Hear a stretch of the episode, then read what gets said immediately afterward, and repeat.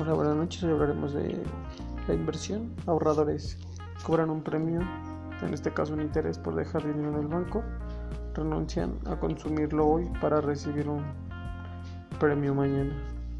Un ejemplo sería que pasa si una persona guarda 10 mil en su casa por un año en lugar de invertir en una cuenta bancaria que te ofrece un rendimiento de interés anual del 4% la persona tendrá un costo de oportunidad de 400 anuales, es decir, está renunciando a recibir anualmente dicha cantidad de 400 pesos por una inversión de 10 mil.